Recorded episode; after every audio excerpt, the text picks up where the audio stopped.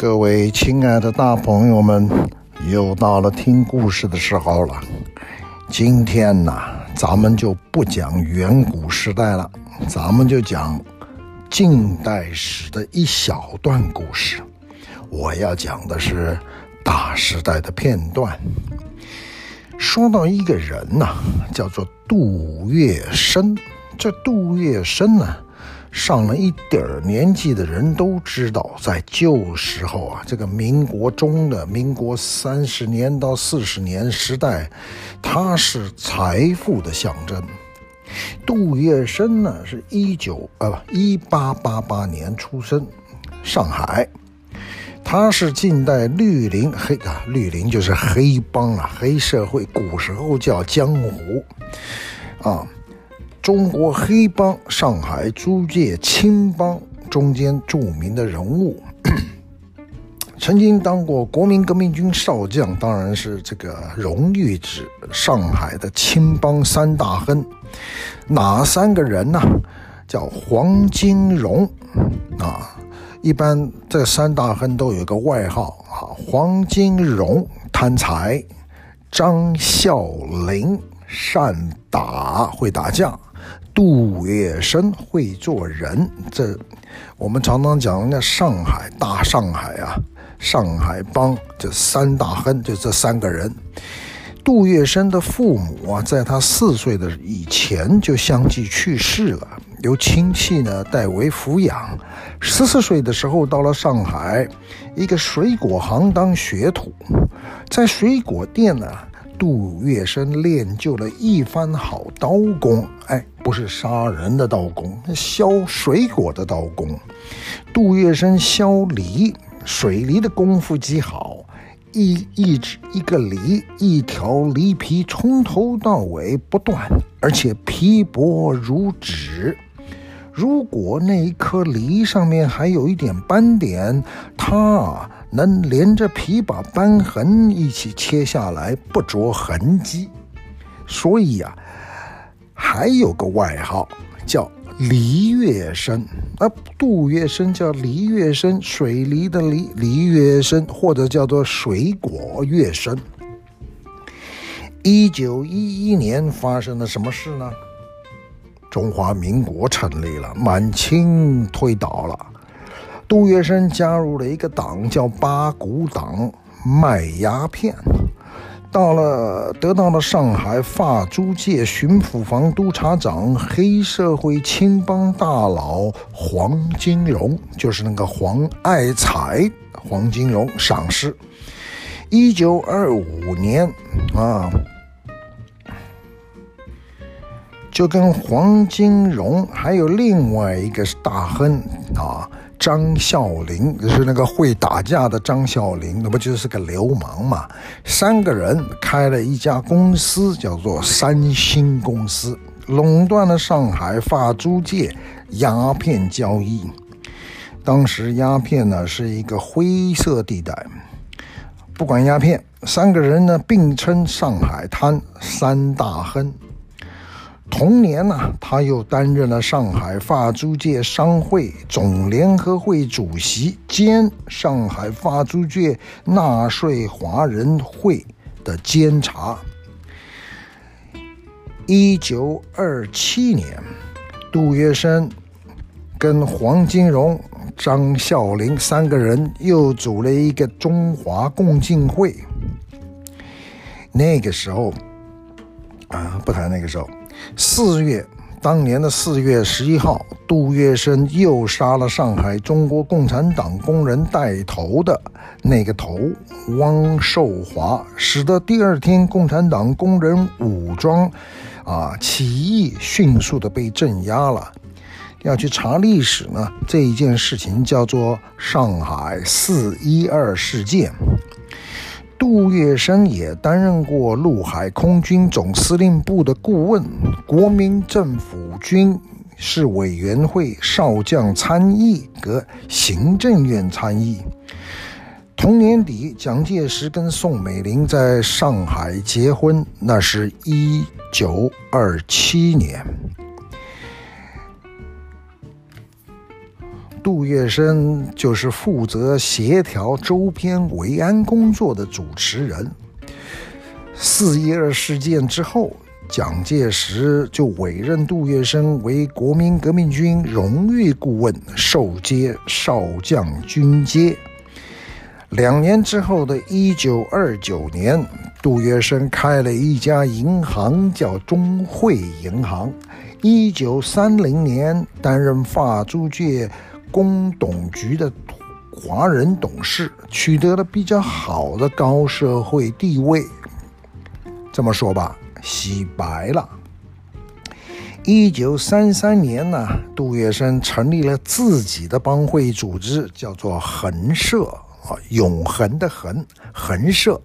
他这个恒社吸收了上海商界上流人士，并且呢，向华东地区各行各业发展。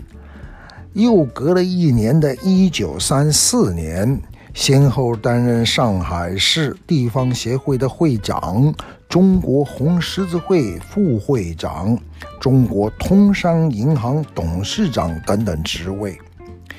一九三四年呢，国民政府推行新生活运动，杜月笙也带头响应，本身就戒掉了长期的鸦片烟瘾。一九三七年。中日抗战爆发，杜月笙积极抗日。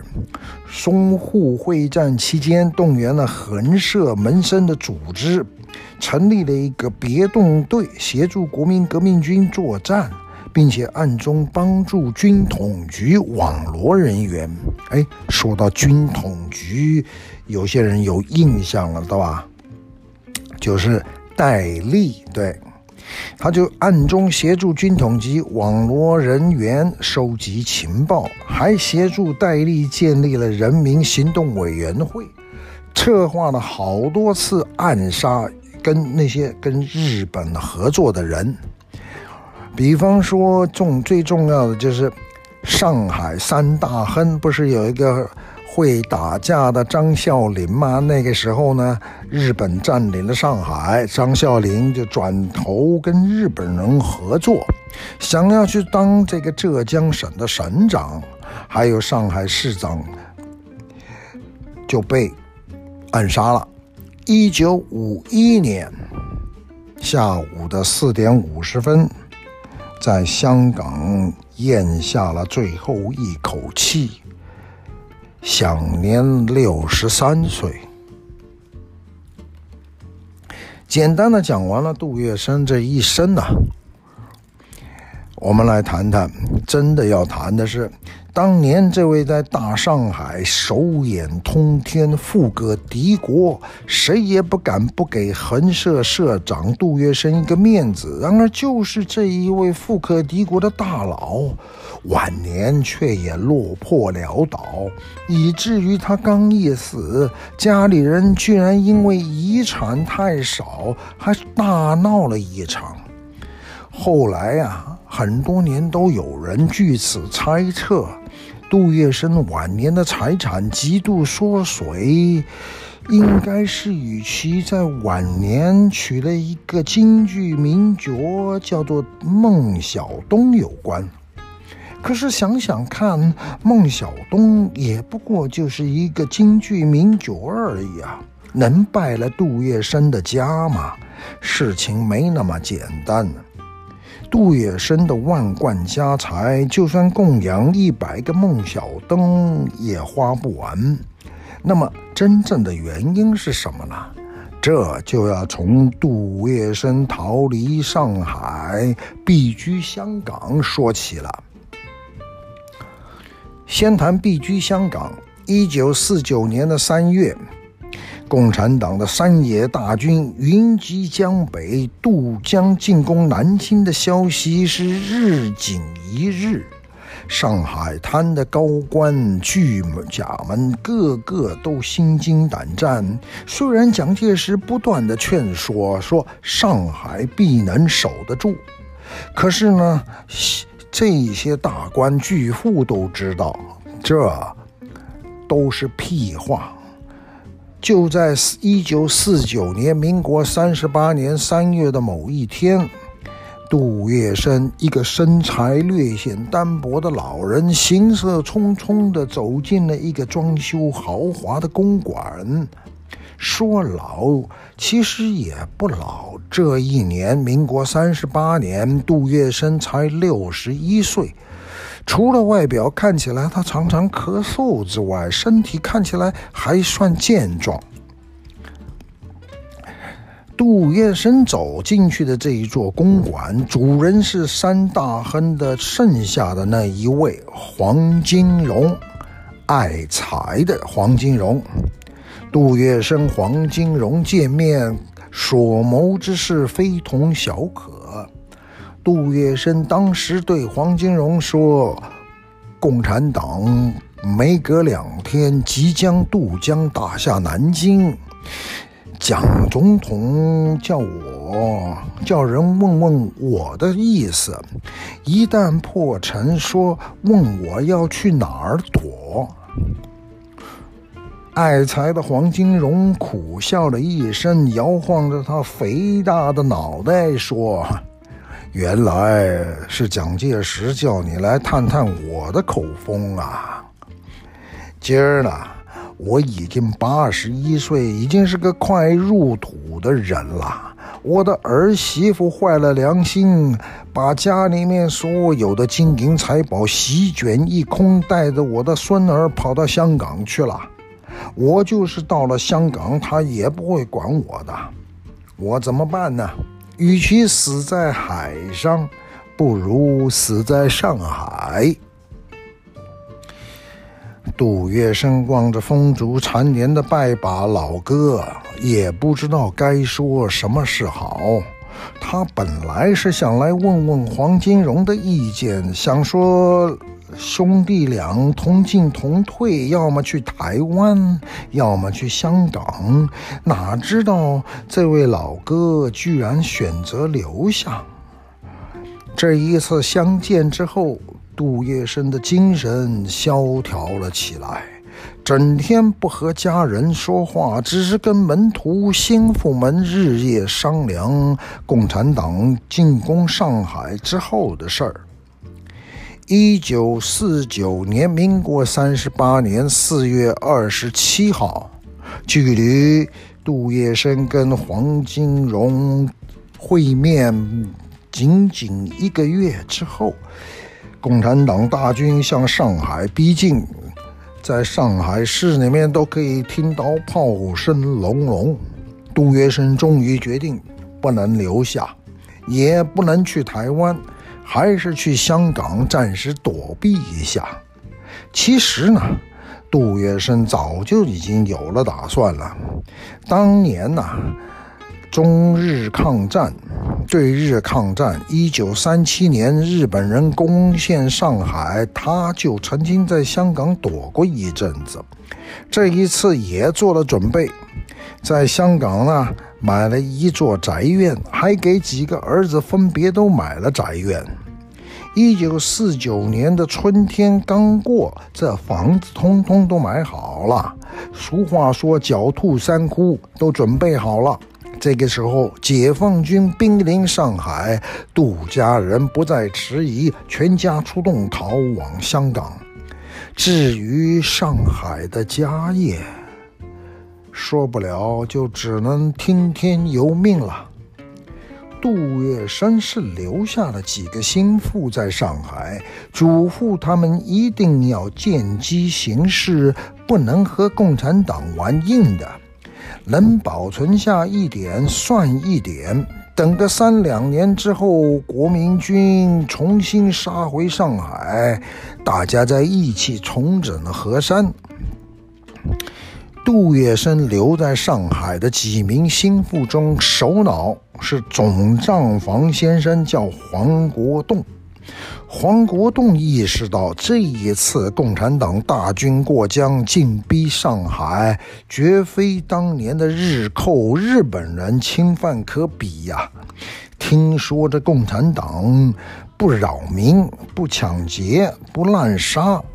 哎，深受一般平民老百姓的拥戴，处处与国民军相反。蒋介石哪有希望打回来呢？所以黄国栋这个总账房再三请示杜月笙：如果真的有危险怎么办呢？言下之意就是说，我们几个留守上海，总不能为了守家业被共产党给枪毙了吧？杜月笙神秘兮兮地交给了黄国栋三封信，说一旦有生命危险，就一封交给潘汉年，一封交给廖承志，还有一封信交给盛丕华，他们三个人会救你。潘汉年跟廖承志都是共有共产党的身份，就不用多说了。杜月笙当年呐、逃在香港逃难，就跟潘廖有过往来。作为上海大亨呐、杜月笙一直是多手准备，处处给自己多留几条后路。所以呢。暗地里不惜冒着被蒋介石制裁的风险，也跟中共的人士有所接触。没想到这个时候还真用上了。至于第三个人盛丕华，这个人也是上海著名的商人，工商界的爱国人士，跟杜月笙有过交情。杜月笙知道他跟中共那里也有交情，所以也把他当作救星之一。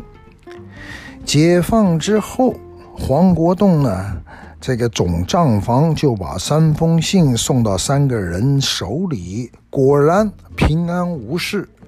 后来呢，黄国栋加入了民这个老百姓的革命，活到上世纪一九九零多年。高寿而终，这是黄国栋的结局，我们姑且就不说了。好，谈完了杜月笙往香港去，第二点我们要讲杜月笙没钱花了。杜月笙到了香港，突然发现没钱花了。当时啊，上海大批商人逃到香港，钱不够花是一个普遍的难题。在上海，每个人都有基业，不管怎么挥霍都没问题。有穷无尽的底层，没钱了就从跟基本底层刮羊毛，啊，就是从小老百姓那边搜刮钱，而且要从小老百姓搜刮，谁也无可奈何。蒋经国曾经在上海打老虎，不是照样断羽而归吗？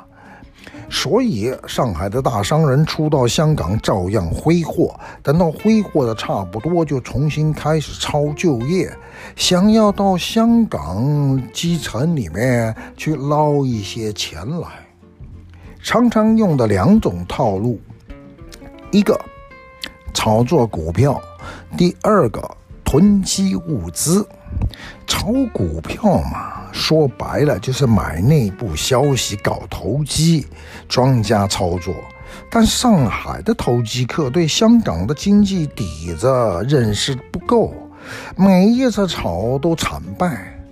比方说，曾经有一伙上海投机客用在上海的手段，在香港买进卖出，刚开始赚了不少钱。马上就被上海、呃、香港本地的商会发现了这伙人，不由得愤怒、愤怒不已，恼恨他们坏了本地的规矩，于是联合出手设了个陷阱，诱使这一帮上海投机客大幅度买进，然后以极大的手笔做空，把这一伙上海投机客钱给一夜之间蒸发掉了。一战成功，逼得好几家上海投机客跳楼自杀。好，操纵股票不成功，囤积物资，哎，也行不通。一九四九年到了年底，那个时候，大陆已经沦陷，刚刚沦陷，没多没过几个月，有人从四川传来了消息。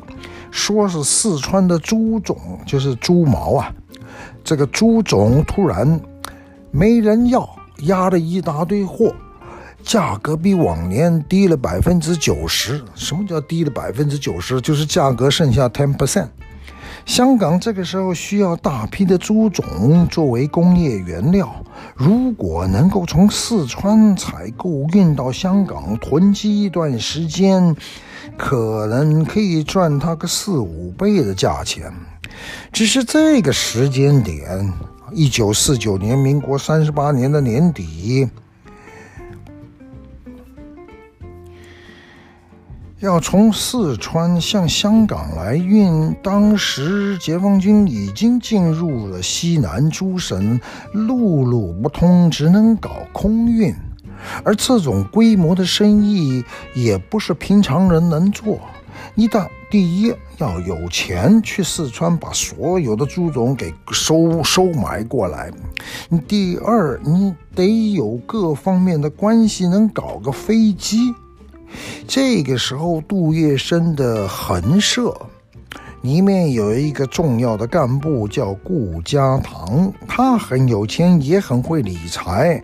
嗯，在杜月笙手下号称四大金刚之一。听说了这笔生意，不由得食指大动，于是把自己的老底拿出来投了进去。包了一家中航公司的飞机，说从四川要运到香港，谁知左等右等等不来。后来看到新闻讲，原来航空公司向解放军投诚了，飞香港的航线全部都可以停飞了。四大金刚的顾家堂采购了好多的猪种，累积的在成都再也甭想运出来。投资的三十万美金就打了水漂。这位金刚先生，金刚顾家堂先生多方求告，求了求姥姥，求爷爷，想减少损失，也没办法。还听到香港当地的帮会啊，说香港人已经在成都做了手脚了，绝对不论如何都不会让你们把东西给运到香港的。这位金刚顾先生从此绝望，气得连着几个月生病躺在床上，起不了来。其实这笔生意。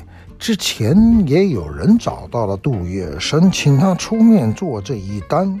杜月笙问了问需要多少钱，对方说三十万美金。杜月笙当即回绝了这一笔生意。人在强，话说杜月笙呐、在上海滩见过世面。香港虽然环境不同，但人性都一样。上海商人呐、再强有道是强龙不搭，不压地头蛇，搞得太猛，早晚会被本地地头蛇给收拾。何况论心狠手黑，香港本地的帮会不比上海要弱，所以杜月笙不敢投机，也不敢冒险，更不敢投资。到了香港之后，几乎一直是入不敷出的状态，坐吃山空，山空，逐渐就露出困窘之相了。不过，肯定有人不理解，以杜月笙在上海的实力，莫说是赔三十万美金，就是三百万打了水漂，他也不会皱皱眉头。怎么到了香港，连这一点险都冒不起了呢？杜月笙的钱到底去了哪儿？真的是被孟小冬给挥霍了吗？接下来我们就来说说杜月笙跟孟小冬的故事。孟小冬生于一九零八年，著名的京剧演员、京剧大师余叔岩的弟子，人送雅号。东皇，皇帝的皇，提到名伶啊，很多人都觉得孟小冬是个貌美如花、扮相美艳的角色。其实孟小冬主攻的是老生，扮演的角色都是刘备了、汉献帝了这一类的中年大叔。孟小冬本人长得确实是很漂亮，本来该从事旦角的，但却去演了这些并不讨巧的老生角色。据说当年呐、孟小冬的爸爸怕他呢进到了这个京剧，被人围猎，所以不让他入旦行。孟小冬不是靠相貌出名，而是靠才华，所以得到了杜月笙的赏识。起初也不是因为长得好看，而是一身炉火纯青的唱功。这就是杜月笙、孟小冬两人到了晚年还能相互欣赏的原因。孟小冬一生的经历也非常坎坷。到了一九四七年，民国三十六年的九月，在杜月笙虚岁六十岁的生日会堂上，进行了最后一次的演出，从此就归入杜门，再不登台，成了杜月笙的姨太太。杜月笙喜欢唱京戏。把一个大名鼎鼎的东皇孟小冬留在家里面，经常请教他如何唱戏，两个人的感情倒也融洽。那个时候，杜月笙还是上海滩的土皇帝，挥金如土，从不吝啬。家里面养着一只金凤凰，自然是精心供养，要啥买啥。否则以孟小冬的身段，怎能安心伺候一个比自己大二十岁的老男人呢？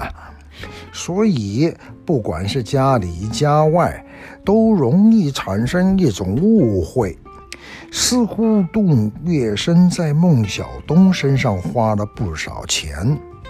这种印象。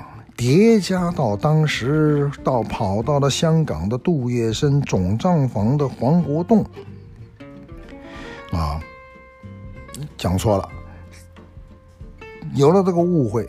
我们要回来说，杜月笙不是一个总账房留在上海吗？那个叫黄国栋啊，他就常常说，说横社的经营经济状况不容乐观，以至于杜月笙逃到香港的时候，手里面拿的现金并不多，到香港的日子过得很紧张。杜月笙的几个老婆子女听说了，或多或少就更感觉孟小冬真是个不祥之人，败了咱们杜家的财运。话说回来，当然不是这样，或者说真是这样吗？孟小冬一个女人连孩子都没生，有他们有收了一个义女，啊，取名杜美娟。亲生父母是谁也没人搞得清楚，就算拼命花，能花多少钱？那杜月笙的钱，我们回来讲，到底都去哪了呢？其实啊，一九四九年，民国三十八年以前就已经开始亏空了。抗日战争花了很多钱，跟中共打仗花了很多钱，当时的战争压力一再增大。蒋介石的国库空虚，拿不住钱，就伸手向上海、上海的财团大亨们要钱。杜月笙是上海滩上头面的人物，屡屡迫于压力是捐款捐东西，动不动就数百万斤的粮食，数百万的棉纱。杜月笙虽是家大业大，也架不住这样长期大量的放血，慢慢的就左支右絀，入不敷出。偏偏杜月笙是倒驴不倒架，依然挥金如土，不知节约理财为何物。等到了民国三十八年年初，准备逃往香港的时候，杜月笙手边只有四十多万美金。堂堂上海滩大亨就剩下这么点钱，谁敢相信？连杜月笙自己都不敢相信。到了香港之后，由于总账房黄国栋留在上海，身边没有其他可以在账上信任的人，他只能亲自出马，掌管家里的财政支出。所有的账目都记在一个神秘的账本上，这一本账簿杜月笙从不离身，睡觉的时候就压在自个儿枕头底下。这一点是确然没错的，因为后来杜月笙的心腹陆金氏赶来给杜月笙办理后事、定遗嘱的时候，都不知道杜月笙到底有多少财产。这件事记载在哪呢？张君张君谷所写的《杜月笙传》，《杜月笙传》啊，根据杜家的家人、亲友跟门徒的回忆资料所写的，一般认为真实性最高，也被公认是最权威的《杜月笙传记》。坊间曾经传言说，杜家财务是掌管在三姨太孙佩豪的手里，这也是不对的。根据杜月笙传及杜月笙的长房孙子杜顺安回忆，杜家的家务事是由四姨太姚玉兰掌管，不是三姨太。这一点是确实没有疑问的。但是到了香港之后，不管是什么管家了，还是四姨太，都不再过问家里的财务。这就是另外一个疑问了：为啥杜月笙要看得这么紧呢？三个原因：一，防止漏底。五个老婆，八个儿子，两个儿女，人多嘴杂，互相提防。如果这家一家子人都知道杜月笙自己只有这么点钱，怕不立刻互相指责，闹了起来，一个大家庭眨眼的功夫就会分崩离析。第二。杜月笙来到香港之后，心情不好，身体呢又有病。早年的肺病突然发作了起来，严重的时候不得不吸氧气才能维持，生怕自己没办法掌握局面，所以死死地抓住最后一点权力。这就是杜月笙到香港跟孟小冬，孟小冬呢。不能扯上杜月笙没钱的这个关系。还有一点，杜月笙不敢去找蒋介石。人有说，人有一说，既然杜月笙只有这么点钱，为什么不去台湾呢？蒋介石看在当年的份上。起码会给他一份固定的收入，不至于在香港这么坐吃山空啊。杜月笙从来没有对外界说明为什么不去台湾，后来也有人做过很多揣测。杜月笙的长孙杜顺安有过一段回忆，毕竟嘛，人家。是自家人、当事人、见证人，所以我们在想，杜月笙孙子杜顺安的这一段回忆，已有着相当的可信度。根据这个杜顺安的说法，杜月笙不愿意去投靠蒋介石，有几条原因。头一条就是选上海市长、议长这么一桩事儿。抗战胜利之后啊。杜月笙一度认为，以他当时在上海首屈一指的经济实力，肯定能当上上海市长，或者是上海议会的议长。但是蒋介石直接让心腹钱大钧当了上海市长，杜月笙一无所获。杜顺安回忆说啊，蒋先生不但没有让杜月笙当市长，连表面上客气一下、邀请一下都没有。这等于向上海各界宣布，杜月笙没用了，政府不需要杜月笙。想想抗战之中。蒋介石，他应蒋介石之请避居香港，把上海偌大的家业都丢给了日本人，那么大的损失换来了蒋介石这么个冷脸。杜月笙心寒之余，对蒋介石是又怨又惧，心里面想是说，这个人心真狠，这种事都做得出来，这是第一件事儿。第二件事是红帖失窃。所谓的红帖，这是青帮在接受门徒时，门徒向老师递上拜帖，上面有写门徒的生辰八字以及某某某拜某某某为师的字样。杜顺安回忆说，他的爸爸，也就是杜月笙长子杜维潘，亲眼见过一张红色的拜帖，落款人是蒋志清，志气的志，清水的清。蒋志清是谁？这是蒋介石曾经用过的一个名字。关于蒋介石投入青帮的事情，外界传闻很多。有的说他拜的是黄金荣，那个爱才黄金荣门下；有的说是拜的杜月笙，并无定论。杜顺安有这样的说法，也不足为奇。据他回忆啊，蒋介石的拜帖一直是保存在杜月笙家里面的一个保险柜里。抗战的时候，杜家撤离上海，跑到香港。等到抗战胜利后返回，发现，哎，那一份拜帖不翼而飞。可是保险箱其他的东西都没动。杜胜安说，肯定是蒋介石派特务给那把那份盗啊红帖给盗走了。蒋介石这么做肯定是为了避丑、遮丑、避嫌，不想让世人知道这一段不光彩的历史。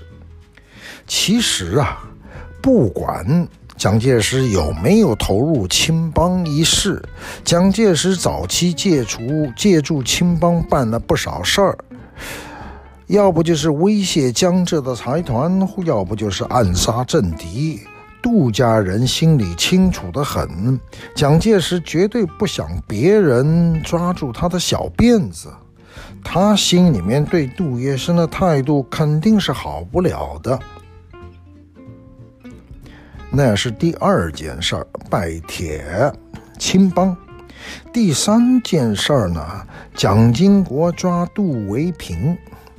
一九四八年，蒋经国到上海打老虎。以囤积战备物资为名，抓了杜月笙的老三杜维平。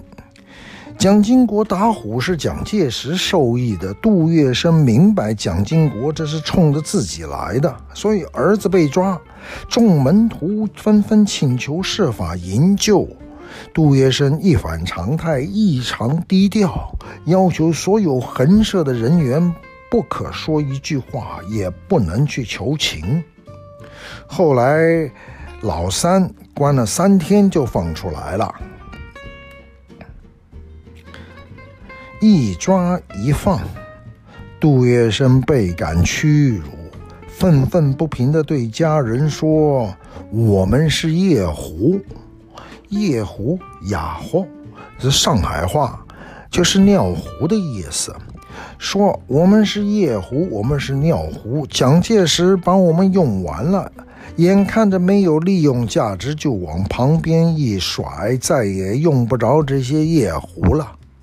所以呀。一九四九年，民国三十八年，再一次逃离上海，避居香港。虽然蒋介石确实屡次派人到香港请他去台湾，他宁可坐吃山空，也断然拒绝去台湾，不敢去呀。在上海、在香港都有一点影响力，还剩一点钱。蒋介石就算是猜忌，终归不敢轻易的动杜月笙。现在杜月笙根本是个落汤鸡，一到了台湾，蒋介石岂不是想关就关，想杀就杀？怎么能自投罗网去呢？最后，魂断湘江。虽说手里没多少钱，杜月笙想维持大亨的尊严，该吃照吃，该喝照喝，该花照花。除了他自个儿家人，家里面还雇着老妈子、司机、专用厨师，光是吃饭的荷包本来就不鼓，就这么只出不进，杜月笙内心有如油煎火烤，非常难受。他本来就有肺病，到了香港就更恶化了，身体大不如前。一九五一年，民国四十年，他已经离不开轮椅跟拐杖了。在自，在公寓里本来就不宽敞的房间里，整个走廊堆满了氧气瓶，防止他说不定什么时候发作的气喘病。民国四十年的七月二十七号，杜月笙家里招待几个从台湾来的客人，又邀请了一个叫做秦连魁的香港律师一起吃中饭。杜月笙一直病恹恹的，这天为了见客，特别理了发，显得是精神奕奕。秦连魁晚到了一会儿，一入席看见杜月笙有精神，谈起国家大事很有劲头，随口说了一句：“哎，月笙兄，您最近胖了些啊。”杜月笙听了猛然一惊，摸摸脸说：“胖？这恐怕不是胖，而是我的脸浮肿了。”说着说着，他是大惊失态的停止吃饭，若有所思的叫长子杜维潘拿镜子来看。杜月笙一边照镜子，脸上的表情就越来越沉重，和之前健谈天下事、神采飞扬的样子判若两人。接着他口称神倦，便让儿子陪客人，自己去午睡了。杜月笙这一睡睡到第二天上午才忽然醒来，一醒来就叫心腹朱文德来，十分神秘地对朱文德说：“我有一笔美元存在美国宋子良先生，宋子良是宋子文的弟弟那儿啊。这些年他一直用这笔钱经营股票。”你赶快去给他发封电报，要他把这笔美元的经营账目列一个名清单，尽快寄到香港给我看。心腹朱文德十分呐喊，怎么一副子交代后事的样子？没想到杜月笙刚说完这些话就发病了。半抬身子想要下床，突然觉得腰腿软绵绵，使不上力，勉强的撑了下了地，差点摔倒。朱文德大惊，连忙叫杜家人进来一起搀扶着。看这样子，好像是中风了。杜家人赶快叫来平时给杜月笙看病的两名医生，一个是中医，一个是西医。好一顿子忙乱，也没给出个确切诊断结果，只好开了一堆子药治疗。杜月笙自知病势沉重，给朱文德交代美金的事，就是预作筹划，赶紧把自己的财产给拢一拢，收一收。没过几天，病情更加不好，杜月笙连床都下不了了。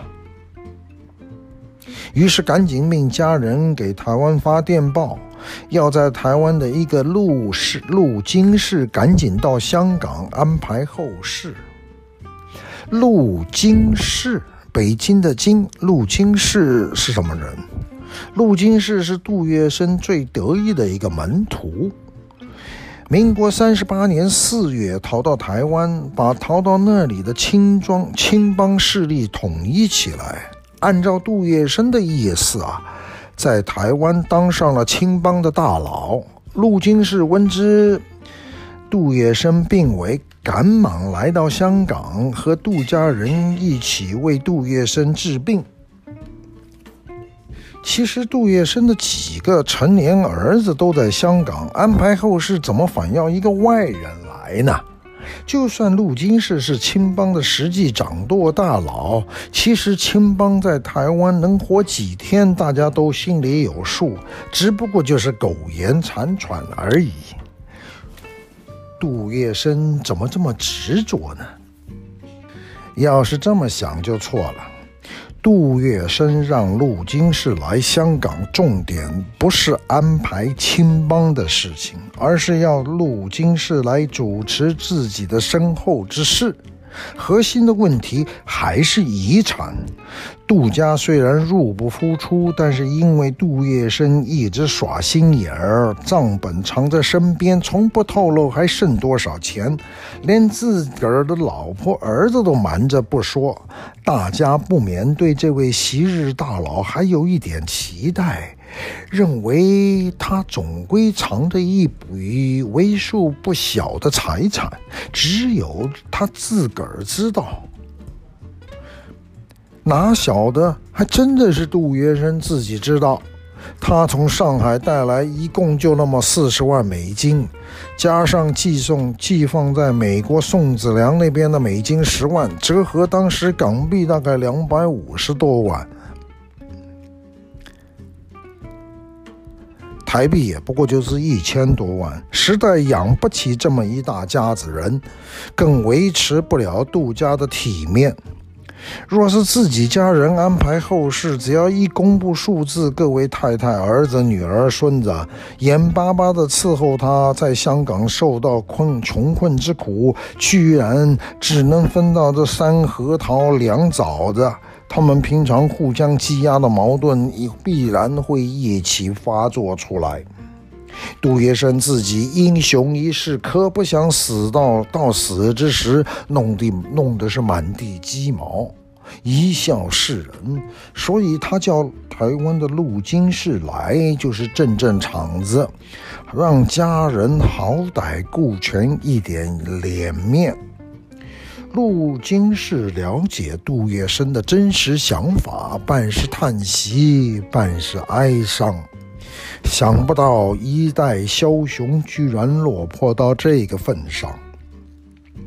陆金氏召集了几位平时较受杜月笙信任的横社社员，共同起草了一个遗产分配方案。因为陆金氏也不知道陆杜月笙到底还有多少钱，所以这个遗产方案呢、啊，只定了一个大体原则：剩下的杜月笙三位太太分一半财产，子女们分一半财产，其中子女们的一半财产呢、未成年的要比成年多拿一半。陆金氏当着杜家全体家人前面公布了遗嘱，所有的人都没意见，杜月笙便亲自拿笔签字。据说杜月笙目不识丁，只会写自己的名字。谁料到此时杜月笙连写名字都很困难了，他的遗嘱共写了三份。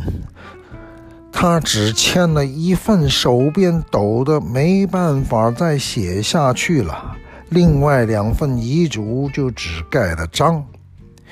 遗嘱定下分配大计，杜月笙才颤颤抖抖地说出了遗产的数字。据长孙杜顺安的回忆，当时杜月笙手头的钱四十多万美金已经花掉了十五万，就剩下二十五万多一点儿，还有在美国宋子良代管的十万美金，全部的遗产现金加起来就三十五万，剩下的就是住的这一间公馆儿。一九五一年八月十六号下午四点五十分，交完交代完了遗愿遗嘱的杜月笙，在家人环视之下咽下了最后一口气，享年六十三岁。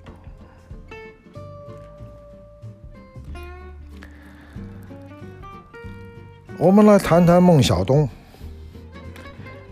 就算是陆金氏有等人镇场子，杜家人还是发生了不愉快。谁能相信杜月笙豪杰一世，上海的头面人物，只剩下这么可怜的遗产？肯定是被谁给偷偷弄走了。杜月笙的长子杜维攀在杜月笙的枕头底下翻出了杜月笙一直藏着那账本，翻开一看。哎，却没发现什么异常。从来香港支出确实就这么点钱。杜维攀看见正在哭泣的孟小冬，生气地盯着他，似乎就是要问他钱都去哪了。不光是杜维攀，其他杜家人都有所怀疑，尤其怀疑孟小冬挥霍，但是当着陆金氏的面没说出来。不过。后来很多年的事实证明了一切。孟小冬之后到了台湾独处，独居一处，只跟自己的养女杜美娟生活，跟杜月笙其他的子女并无往来。这不就是在用无声的抗议对杜家人表示不满吗？为什么杜家人对孟小冬有这么大成见呢？主要还是起源于杜月笙跟孟小冬的一场婚礼。原来呀，孟小冬刚入杜家的时候，杜月笙并没有给他一个名分，连纳妾的程度都没走。孟小冬起初也不在乎，只要杜月笙对自个儿好，就跟他过，起码比在京剧界继续飘着强。谁想到杜月笙就这么一直无名无分的对着他？虽然感情不错，但是孟小冬终归想要一个正大光明的身份。因为没名分，孟小冬并不受杜月笙其他几个太太跟子女的好待见。到了香港之后，由于家里面地方小，吃饭必须挤在同一个桌子上。孟小冬喜欢吃西餐，四太太姚玉兰喜欢吃中餐。孟小冬后来就索性回到自个儿房间里，单点什么牛奶面包西餐吃。家里面其他人就多少就看不惯了。一九五零年的时候呢，当时香港又有一个谣传，说是共产党的解放军要打过来了。哎，杜月笙跟家里人商量说，香港也危险了，不如咱们大家去法国好了。商量着办护照，一共算了算人头，二十七张护照。这个时候，坐在角落的孟小冬冷冷地说：“我也跟着去吗？什么名分呢？是丫头呢，还是女朋友？”杜家的子女听得很刺耳，感觉这个女人要求太过分了。乱世之中保你一条命就行了，还要啥自行车啊？没想到杜月笙突然之间想通了，觉得这些年对不住孟小冬，当场就说：“我决定和孟小冬办一场婚礼。”随即不顾家人反对，举办了一场盛大婚礼。那一年，杜月笙是六十二岁，孟小冬是四十二岁。前不着村后不着店，突然来了这么一招。当然，香港的外界传为美谈，但是杜家人的子女却觉得蛮丢人的。杜月笙的孙子都多大了？老都老了，还瞎折腾。杜维攀长子到了香港之后，没和杜月笙住在一起。一来二去，不免觉得家里面的事情有问题，所以老爸一死，身为长子没有继承多少遗产，恼怒之余迁怒到孟小孟小冬身上，当然有他的这个缘由。不过隔了几年，大家也就释然了。杜月笙在香港清清楚楚，有的出没得进，大家都看在眼里。上海的产业全部败落，哪还能有什么财产呢？杜月笙死了以后，几个子女各奔东西，上海滩大亨之家就此沦为普通人。孟小冬迁居宝岛台湾，民国六十六年病死于台北。